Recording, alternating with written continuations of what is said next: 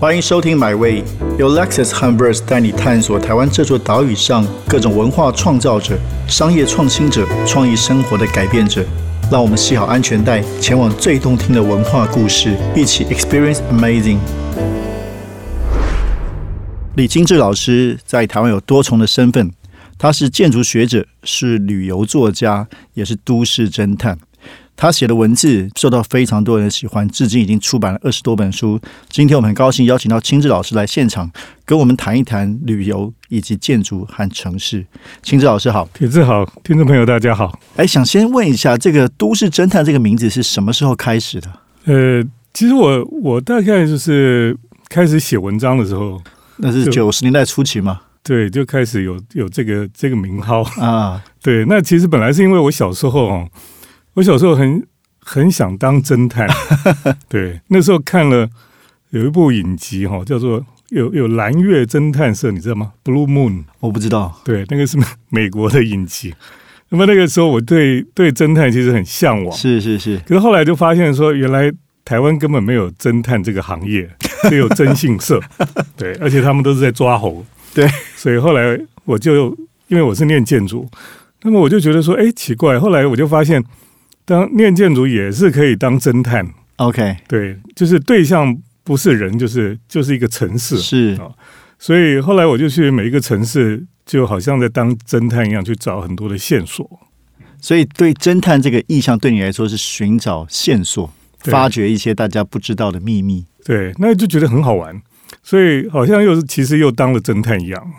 对，因为李老师的确就是他过去的书，呃，不管写台湾、写写日本。那包括最近出的新书写大阪，其实总是带我们看到城市里面很多，包括特殊的建筑、建筑后面的文化，还有很多城市的刚才说的去思考城市文化的轨迹哦。那老师，你你你觉得当你在那个旅行的时候去欣赏城市建筑，你会看你喜欢看什么样的特质？什么样的城市建筑会吸引你的注意？嗯，因为其实每个城市都有它的特色了。对，那这些城市的建筑还有它的这种空间的特色哈。因为有时候单单讲建筑是有点有点太狭隘了，对，就是其实在讲那个那个空间上面，嗯，对。那我我把它称作是一种空间文化哈，就是说每一种空间，它其实后面是跟住在这里的人，还有这个城市的历史，还有他的性格有关系了，所以他们会形塑出某一种空间出来。那我当都市侦探，我一个最有趣的事情就是我会去看到一些比较特别的现象，空间的现象。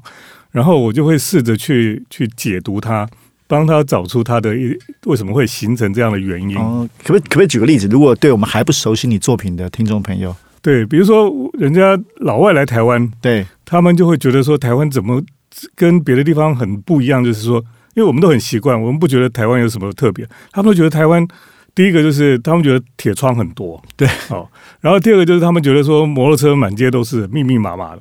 那第三个呢，就是他们觉得庙很多这样子哦，密度很高，所以呢，从这几个哈，你就会去想，比如说那个铁窗很多的时候，你就想说，为什么台湾人那么喜欢装铁窗啊？那你你到国外其他城市装那么多铁窗的城市，基本上还是比较少哦。那为什么台湾铁窗这么多？你就会去想，其实我那时候去想很多，我就我就想说，是不是台湾人比较没有安全感？对啊，对啊，我也其实想是不是这样？一个是没有安全感，是大概是这样。可是另外后来就发现。他们装的铁窗哦，不是说平平的铁窗，它其实我们台湾装很多铁窗是铁笼子，有一点像以前香港的农民一样。对对，就是都都装个铁笼子。那铁笼子的好处就是说，它基本上在这个寸土寸金的城市里面，它装了一个铁窗，它就占了多一些平数出来。哦，比如后面阳台，它这样做的，对，再放放东西，它又又堆了很多东西。所以你去看我们的城市的建筑都很丑，就是因为那个铁窗里面塞满了一些。平常不想看到的东西，结果都塞在那个地方了。那那其实就回到，其实这个这个就是一个，就是我们我们台湾人就是可能过去有那种逃难的心态，那么就很多东西就舍不得丢掉。那么城市生活应该是比较比较呃简单哈，对。可是还没学会，所以就堆很多不要的东西。那么后来另外一个想想法就是说，其实那个也是人的一种贪欲了啊，就是说内心有很多的。想要这个，想要那个，然后这个欲望后来没地方放，就都摆到那个铁窗里面去。这个说法真好。原来我也觉得很好奇，台湾有这么的害怕，比如说偷盗这些事情嘛，比所有国家更害怕，所以才有铁窗嘛。老师刚提出另外的解释，从其实从不安全感到贪欲，都在铁窗表现无疑。所以亚洲其他国家有类似这样啊？没有，真的台湾特色真的没有没有到那么多。啊、对，那那你刚刚说的庙宇，我也非常有兴趣。嗯，为什么你说在台湾，特别是在比如说巷弄街道里面很多的小的庙宇，这反映了什么样的文化？那庙宇当然有一方面也是不安全感。哦嗯那么他们哦，这个也是，就是这个这个社会的变动很大，所以他们就会希望有一个可以寄托的地方。那另外在台湾也是非常自由，哦自由到就随随地都可以成立一个庙这样，嗯嗯，或是一个神坛，一个一个地方可以。我也不晓得，可能有一些他觉得做这个东西是一个行业吧。是。嗯那你你当你因为老师也带很多关于建筑旅游哦，嗯，那你当你看建筑，你对新跟旧都有同样的兴趣吗？还是说更偏好哪一些什么样的角其实？我我新旧都很有兴趣的，但有些人很喜欢研究历史建筑。对，那我觉得历史建筑非常重要，特别在一个城市里面哈，它就是一个很重要的线索嗯哦。比如说我们到芝加哥去那个那个 Michigan Avenue 哈，密西根大道最最终点就是一个水塔建筑了。嗯哼那那个水塔建筑其实就把芝加哥的历史都都讲完了。啊哈，就是它在这个十九世纪的时候有个芝加哥大火嘛，对对，那那时候他们说是一个母牛就踢翻了一个油灯哦，就把全城都烧掉，那么只有那个水塔留下来。OK OK，，对，所以那个水塔就是那个芝加哥大火的一个重要的证据了啊。可是那个大火之后呢，芝加哥整个城市重建哈、才会变成是一个那时候就很多的各地的建筑师啊，全部都涌到那个地方去，是。所以芝加哥后来变成一个美国的这个这近代建筑里面很重要的建筑城市，都是因为跟那个大火有关系。然后那另外我们可不可以聊聊东京？因为你之前也出了关于嗯东京的书，当然很多人也知道李李老师也是一个东京的，而甚至日本的一个建筑文化的专家。所以东京的整体来说，都市或建筑的特色是什么？东京比较比较特别，是它是一个呃，其实他们自己的建筑学家有在研究哦，他们觉得东京就像他们提出来所谓的代谢论，对，呃代谢论就是它会因为东京很多都是小小的小小的，很像一个小小的细胞一样。他们比较没有像呃西方城市有那种大规模的开发或是规划，嗯哼，所以东京很多地方它还是都是小小的一个一个单元这样子。那那个单元它自己会会长，然后会自己消灭，或是自己在改建，所以它自己是从整个东京上看下去，东京就是很多小细胞一样它自己会成长、会死亡、会会这个重生这样子。所以他们觉得东京就是比较类似这样的一个城市。那是因为它跟这个它整个战后重庆有一些关系吗？它当然这个，因为其实东京他们的生活就是有一部分还是保留以前那种这种巷弄的那个我们讲那个丁有嘛，对对，他们那个对西丁的门町的文化哈，都还是都还是延续了哈。所以他们很多的道路等等的，其实你如果到东京去，还是有很多区都是都是那种老的巷弄啊，都还存在的这样子。那对，如果你要跟一般的大众，就是并不是建筑专业迷来沟通，要要怎么样让大家可以去懂得领略跟欣赏建筑的魅力，或者不同城市空间所呈现的意义？就像我们刚刚说的，不，这个这的确是一个呃，就像我们很多人是他懂得欣赏音乐啊，嗯，那他懂得欣赏这个艺术文化的东西哦，可是好像欣赏建筑的人比较少。对，那这个原因我我是觉得，其实是因为我们的教育的问题。啊哈，对，因为我们的过去的这个所谓的美学或是这个艺术教育里面，建筑比较少，对对。因为我们都会讲说你要去欣赏印象派啦，或是各种绘画，对，或是我们有音乐课欣赏这个以前的古典的时期的音乐，或是浪漫派什么都有。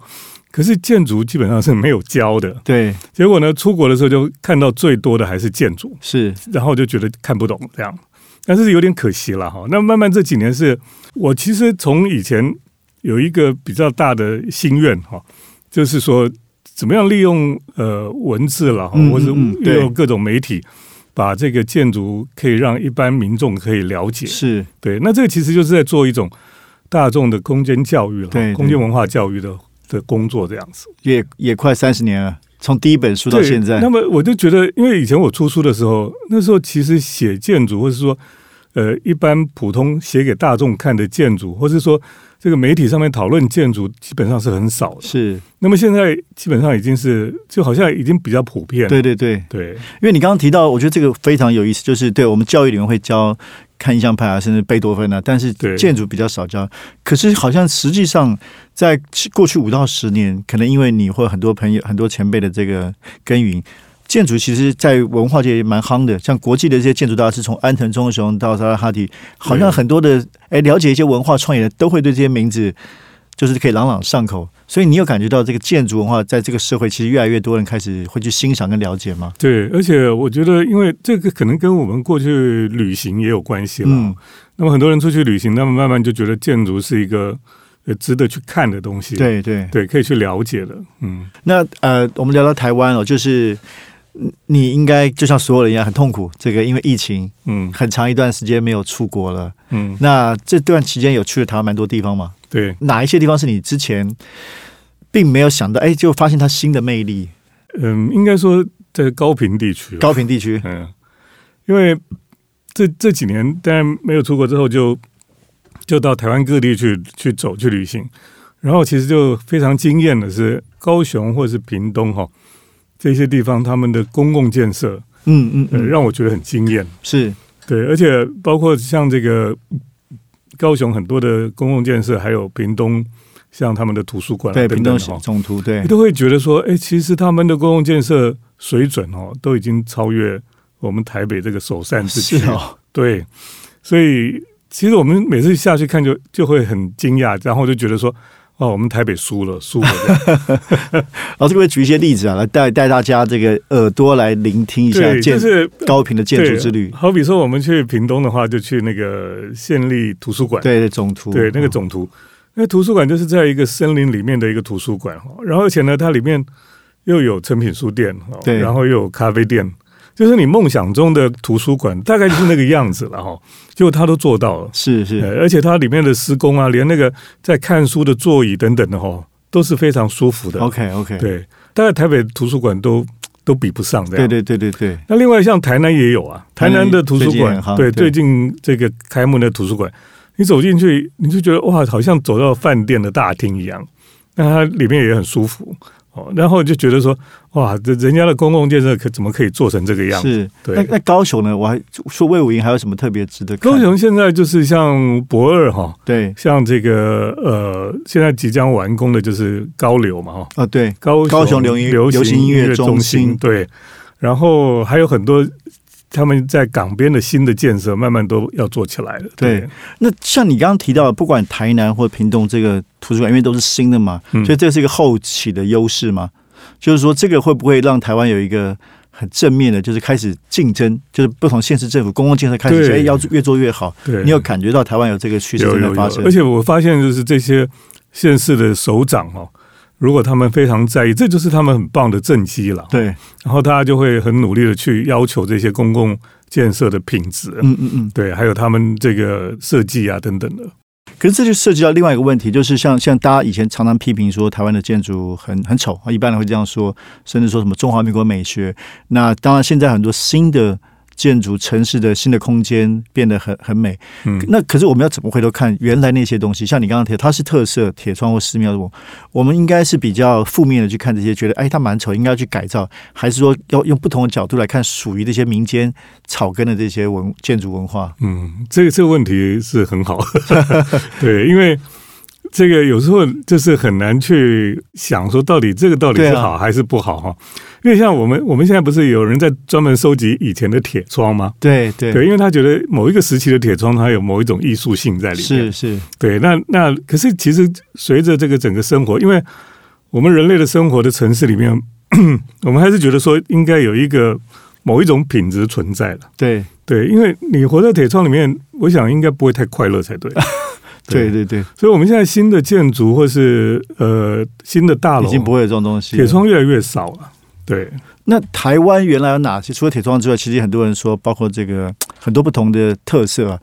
那像像建筑师邱文杰也很希望把这些特色转化成新的建筑语言。那、你怎么看？就是说，不只是铁窗，而是台湾原来自发性的这些建筑，哪一些是适合或者说哪些是你觉得很棒的东西，其实可以透过适当的转化，变成属于我们建筑的特色。你说，比如像违章建筑，对啊，各种的，对，嗯嗯。不过违章建筑的确是有它的美感啊，对，但是它它其实并不见得是只有台湾才有啊，是是，对，像世界各地，呃，通常第三世界国家都有那种呃违章建筑的贫民窟啊，或什么，对对对。那我们如果从不同的角度去看的时候，我们也觉得哎，好美哦。可是活在里面的人不见得很快乐。对对对对。那当然，我们这个有时候的建筑师或是设计师，他们是从一种纯美学或是那种角度去欣赏。因为如果我们看多了都是都是非常自私的的建筑或是规划之后，我们突然觉得说，像这种这个他们好像自己会成长有机的这种建筑，好像非常好玩这样子。可是那个东西到底真的适不适合，或是符不符合这个住宅的安全啊等等的规范哈，或是基本的需要，这个就是值得再去讨论。对，我们再回到旅游，呃，你你从什么时候开始喜欢旅行啊？从大学时候还是后来出国念书之后？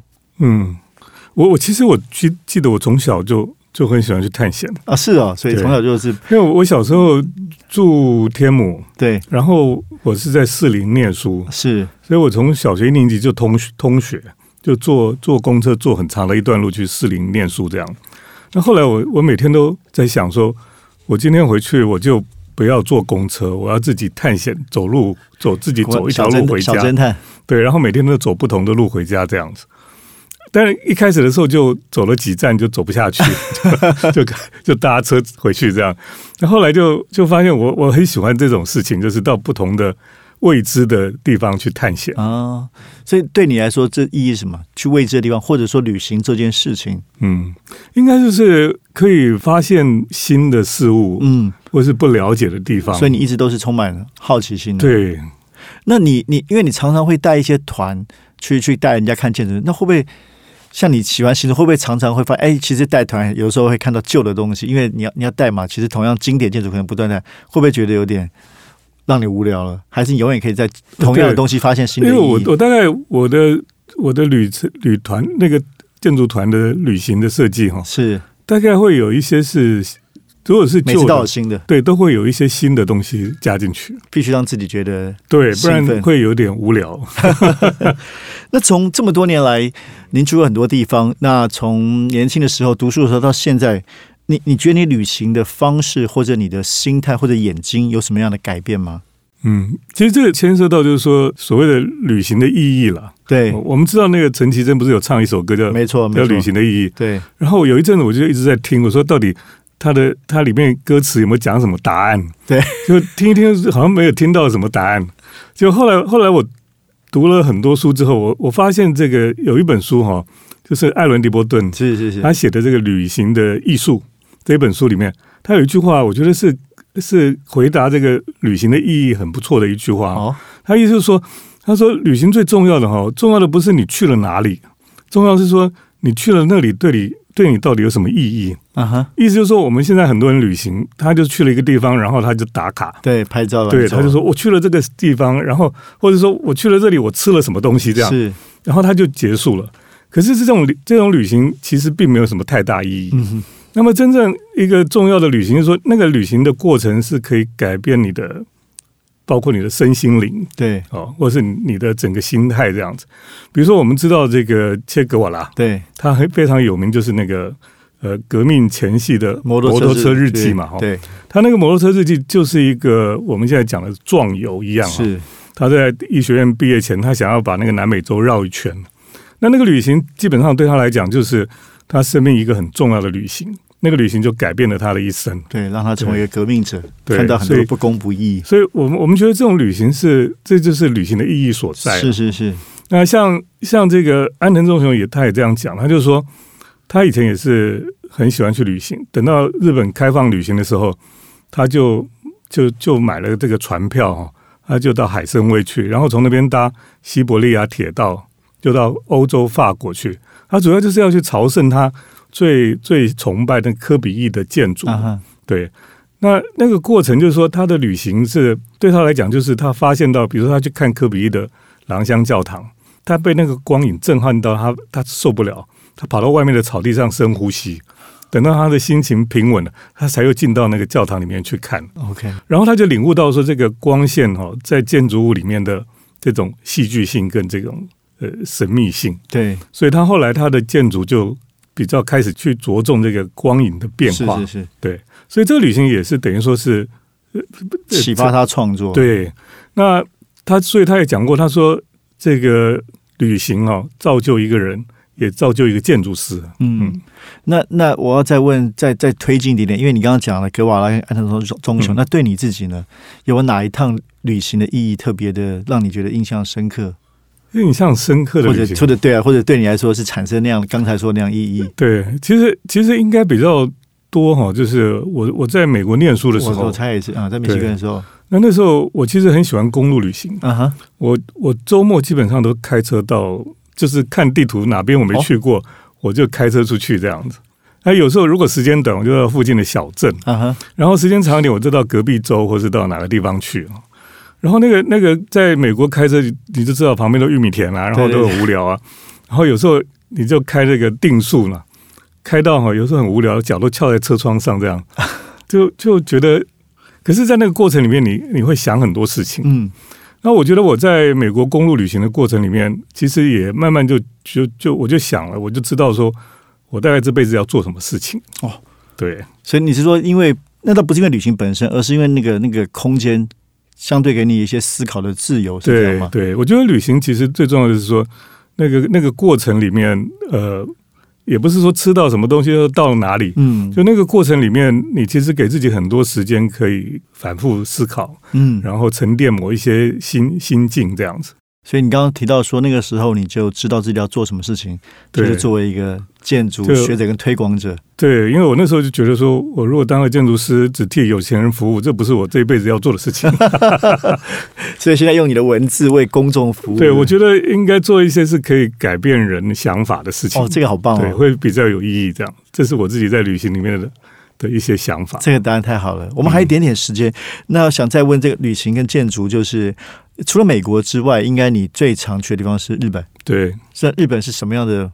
刚刚当然谈的东西，日本是什么样的魔力让你一去再去？像京都你也去了非常多次，对，我其实以前都没去过。那么我从美国念书回来之后，后来就有朋友邀我一起去日本看建筑。啊、然后第一趟是哪里呃，第一趟是去东京，？OK，对。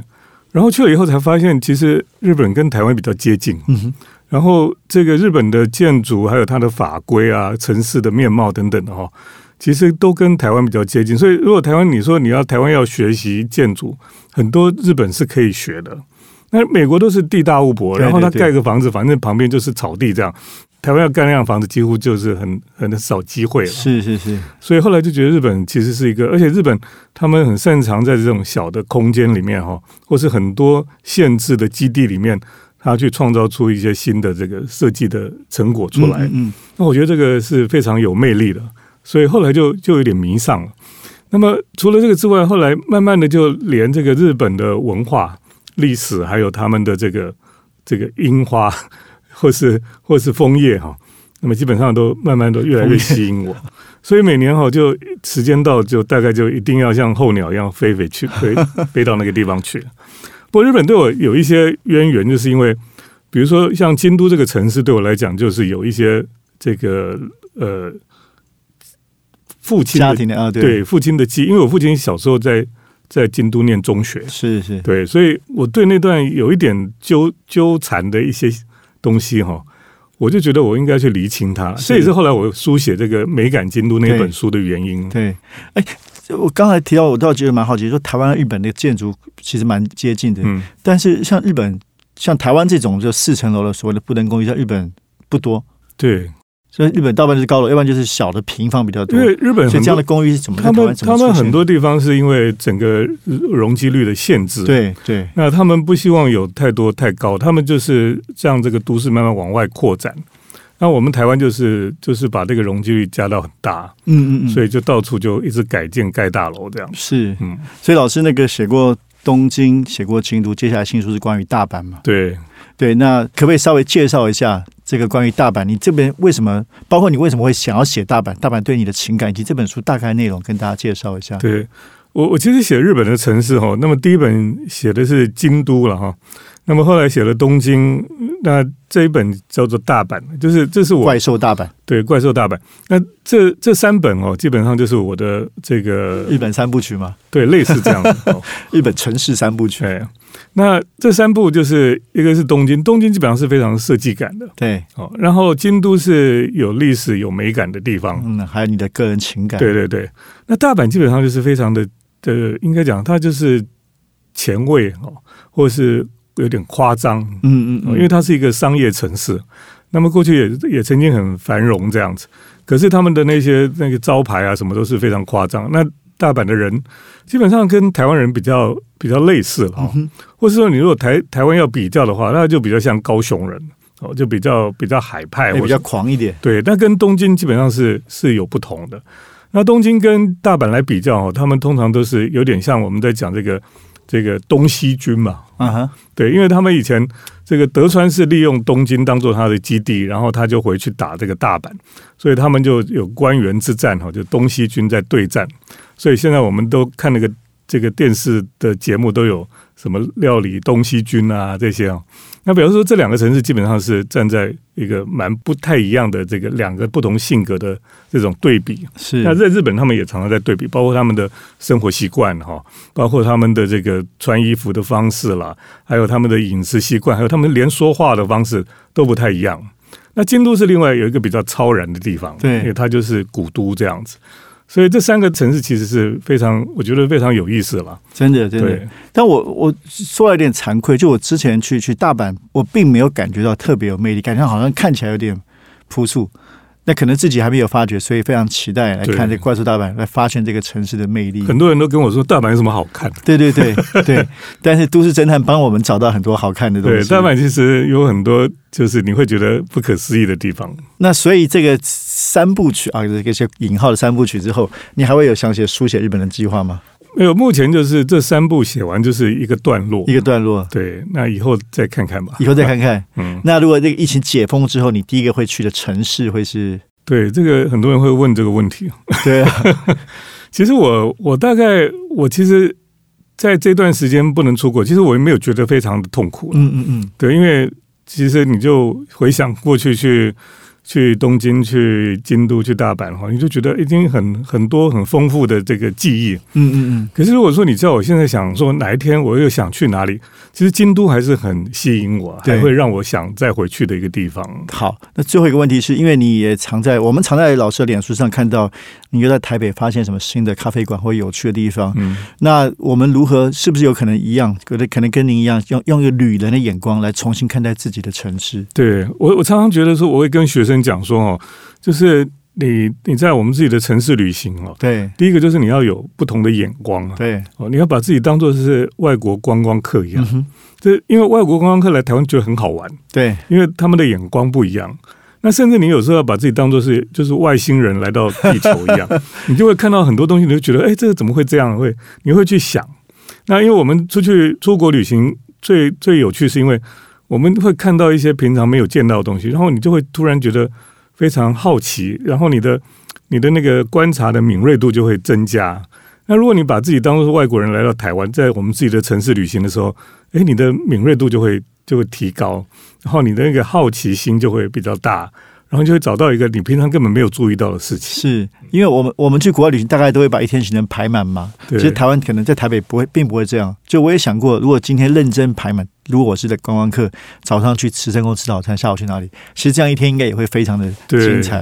嗯认真的看待你所居住的地方，用一个新的眼光。好，今天非常谢谢李清志老师来到买位来谈谈关于建筑、城市以及旅行。那再次感谢清志老师，也请大家多多支持老师的新书《怪兽大阪》。那如果喜欢买位的朋友，请在这个 Podcast 多给我们一些评论和指教，谢谢。